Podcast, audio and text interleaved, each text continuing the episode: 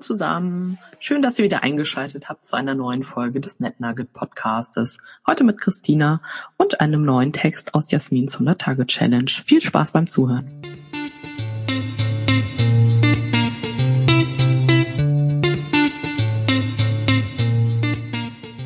Gestern hatte ich ein sehr spannendes Skype-Coaching. Es ging um den Sinn des Lebens. Und wer jetzt denkt, geht's noch ein bisschen dicker aufgetragen? Der oder die möge sich kurz vor Augen führen, wie oft er oder sie etwas getan hat in den letzten 14 Tagen, um es anderen recht zu machen oder um ein eigenes Ziel doch noch zu erreichen, in das man schon wirklich, wirklich viel gesteckt hat an Energie und Zeit.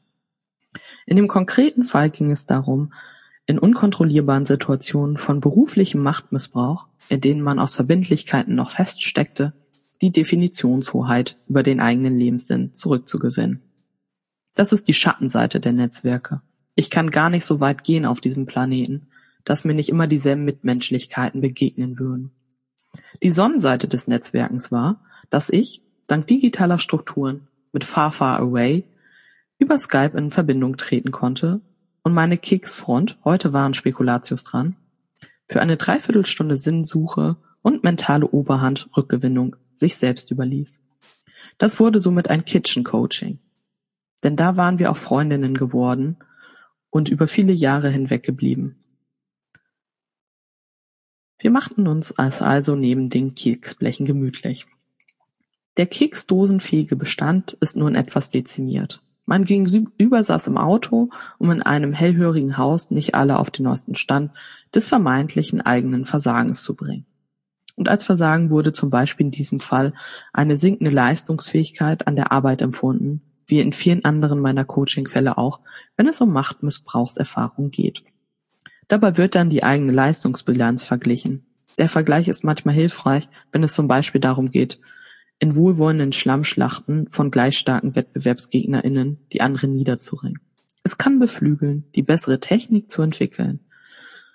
Hirnschmalz gegen Muskelkraft. Technik gegen rohe Gewalt. Aber wem hilft das, wenn man selbst völlig andere Rahmenbedingungen hat? Und auch hier, nicht alles, was singt, ist ein Vergleich. Es gibt einfach komplett unnütze Vergleiche. Vergleiche mit dem vergangenen eigenen Ich zum Beispiel. Wie toll man doch alles früher gemacht hat. Und jetzt ist man so ein Loser.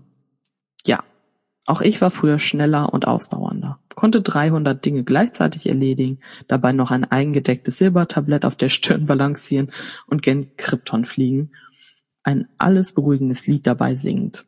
Heute konzentriere ich mich auf das Singen.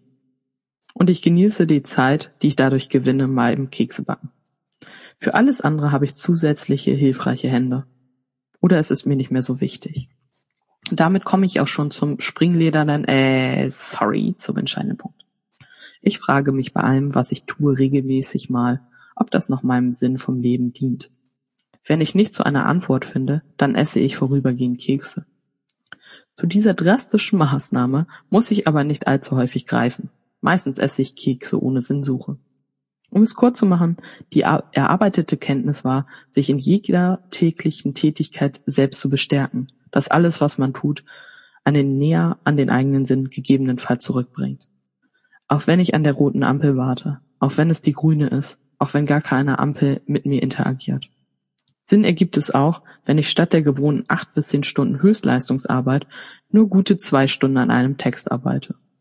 Und alle anderen Aktivitäten drumherum dienen dann meiner persönlichen Restauration, damit es dieser verflixte Text bis zur Ziellinie schafft.